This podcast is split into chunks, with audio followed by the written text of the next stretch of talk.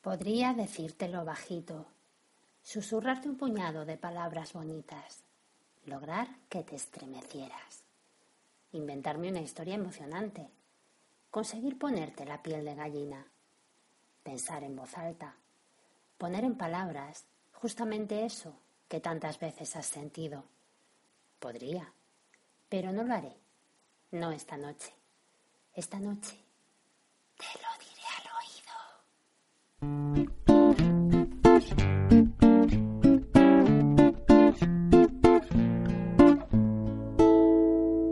Merci à toi le violoniste qui ce matin s'était perdu au coin de la gare d'Austerlitz à trois coups de crin. J'ai entendu, j'ai cru l'affaire impossible. J'étais d'une humeur irascible lorsque tes notes m'ont croisé. Merci à toi le trompetiste qui ce matin m'a apporté. Hola, buenas noches. Soy Teresa, Miss Honky en Twitter. Y aquí estoy de nuevo. Vengo a leerte en voz alta, ya sabes. Contarte una historia antes de que te vayas a dormir, como cuando eras pequeño. Así podrás poner un punto y final agradable al día de hoy. ¿Qué? ¿Estás ya cómodamente instalado? ¿Listo para escuchar? Venga, date prisa. Corre a ponerte el pijama y prueba a apagar la luz. No necesitas ver para disfrutar de este momento. Tú solo escucha.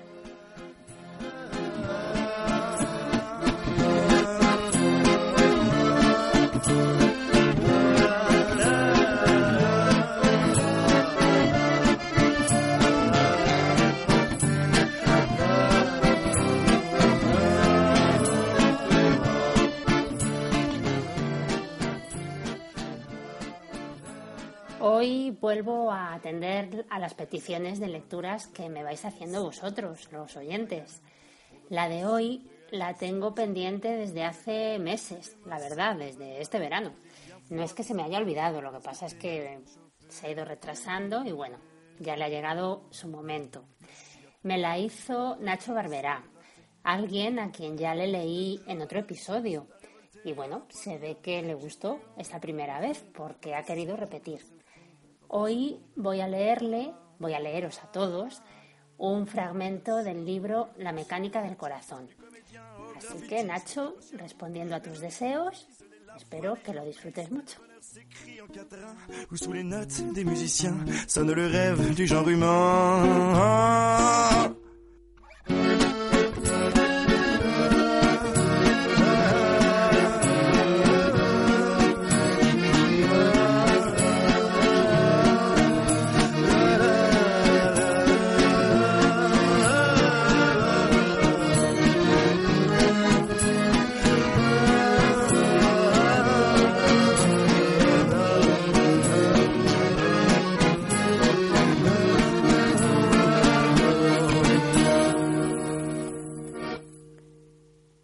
Fragmento de La mecánica del corazón, de Matías Malsiu.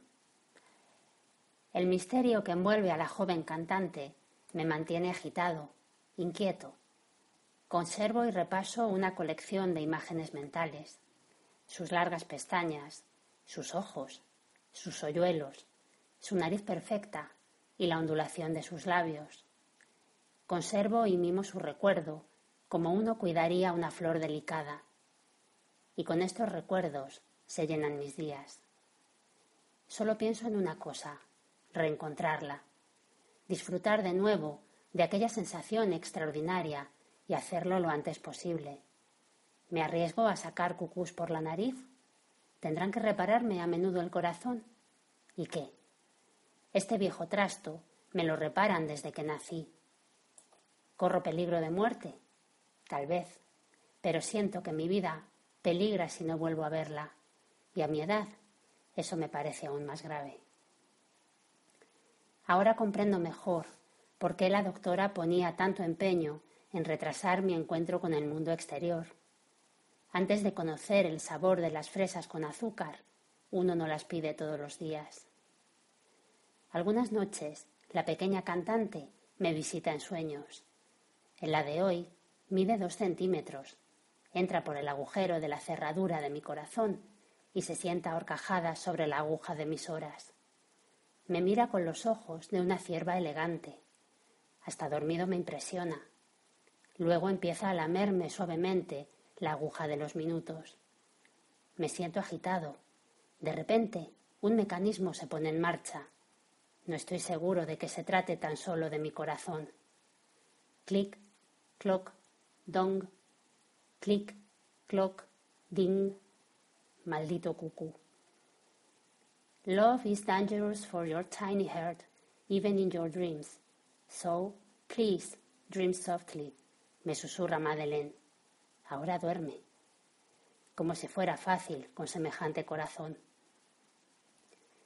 A la mañana siguiente me despierta el ruido molesto de unos martillazos. De pie, sobre una silla, Madeleine clava un clavo encima de mi cama. Parece muy decidida y sujeta un pedazo de pizarra entre los dientes. El ruido me resulta espantosamente desagradable, como si el clavo se hundiera directamente en mi cráneo. Luego cuelga la pizarra, sobre la que se encuentra escrito este siniestro escrito. Primero, no toques las agujas de tu corazón. Segundo, domina tu cólera. Tercero, y más importante, no te enamores jamás de los jamases. Si no cumples estas normas, las agujas del reloj de tu corazón traspasarán tu piel, tus huesos se fracturarán y la mecánica del corazón se estropeará de nuevo. El mensaje de la pizarra me aterroriza, aunque no tengo necesidad de leerlo, pues ya me lo sé de memoria. Sopla un viento de amenaza entre mis engranajes. Por frágil que sea mi reloj, la pequeña cantante se ha instalado cómodamente en él. Ha dejado sus pesadas maletas cargadas de yunques en cada rincón. Sin embargo, jamás me había sentido tan ligero como desde que la conocí. Debo hallar un medio de reencontrarla, cueste lo que cueste. Quiero saber cómo se llama, ¿Cuándo podré verla de nuevo? Y lo único que sé hasta ahora es que canta como los pájaros y su vista no es muy buena. Nada más. Aprovecho cualquier ocasión para informarme. Pregunto a las parejas de jóvenes que vienen a casa para adoptar a un bebé, pero nadie parece saber nada. También pruebo suerte con Arthur, que me dice, sí, la oí cantar en la ciudad, pero hace bastante tiempo que no la he visto Quizá las muchachas estén más dispuestas a ayudarme. Ana y Luna son dos prostitutas que nos han visitado en más de una ocasión con sus vientres hinchados. Cuando les pregunto por la joven, me responden No, no, no sabemos nada, no sabemos nada, no sabemos nada. ¿Eh, Anne? No sabemos nada de nada. ¿Nosotras? Y entonces presiento que voy por el buen camino. Ana y Luna tienen aspecto de niñas viejas. Imagino que al fin y al cabo eso es lo que son. Un par de niñas de treinta años disfrazadas con ajustados trajes de piel falsa de leopardo. Desprenden un inconfundible aroma de hierbas provenzales, un perfume de cigarro natural que las acompaña incluso cuando no fuman. Esos cigarrillos les proporcionan una aureola brumosa y da la sensación que les en el cerebro, pues siempre les provocan risas. Su juego favorito consiste en enseñarme palabras nuevas. Jamás me revelan su significado, pero ponen todo su empeño en que las pronuncie perfectamente. Entre todas las palabras maravillosas que me enseñan, mi preferida siempre será cunilingus. Me lo imagino como un héroe de la Roma antigua. Cunilingus. Hay que repetirlo varias veces. Cunilingus. Cunilingus. Cunilingus. Qué maravillosa palabra. Ana y Luna no se presentan nunca con las manos vacías. Siempre traen un ramo de flores robado en el cementerio o la levita de algún cliente muerto durante el coito. Para mi cumpleaños me regalaron un hámster. Le puse cunilingus. Cunilingus, amor mío, canturrea siempre Luna, mientras repiquetea en los barrotes de su jaula con las uñas pintadas. Ana es una gran rosa, marchita, con mirada de arco iris, cuya pupila izquierda, un cuarzo instalado por Madeleine para reemplazarle un ojo que le destrozó un mal pagador, cambia de color según el tiempo. Habla muy deprisa, como si el silencio la asustara. Cuando le pregunto acerca de la pequeña cantante, me dice, jamás he oído hablar de ella. Al pronunciar esta frase, su locución es aún más rápida que de costumbre. Presiento que la consumen las ganas de revelarme algún secreto. Aprovecho para hacerle unas cuantas preguntas generales sobre el amor, en voz baja, pues no quiero que Madeleine sepa nada de este asunto.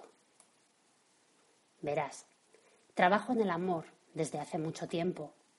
No es que haya recibido mucho, pero el simple hecho de darlo generalmente me hace feliz. No soy una buena profesional. En cuanto un cliente se vuelve regular, me enamoro y entonces ya no acepto su dinero. Entonces sigue un periodo en el que viene todos los días a verme, a menudo con regalos, pero al final termina desapareciendo. Ya sé que no debería enojarme, pero no puedo evitarlo. Siempre me produce un momento patético, pero agradable, en el que pienso que mis sueños pueden hacerse realidad. En ese momento creo en lo imposible.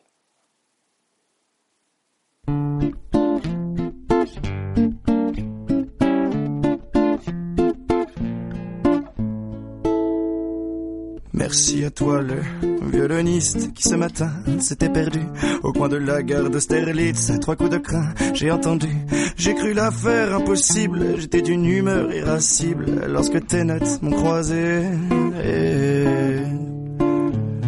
Merci à toi le trompetiste qui ce matin Pues esto ha sido todo por hoy. Ya sabes, si te apetece que como he hecho hoy con Nacho, te lea algo a ti, un capítulo de ese libro que te encanta o ese relato que siempre te emociona, no sé, lo que sea. Dímelo en Twitter. Allí mi, usuario ahora es el del podcast. Dímelo al oído pod. O si prefieres, escríbeme un correo a dímelo al oído podcast gmail.com. Estaré encantada de dejarme caer otra vez por aquí. Ya sabes, cualquier noche, cuando menos te lo esperes, igual que hoy, te lo diré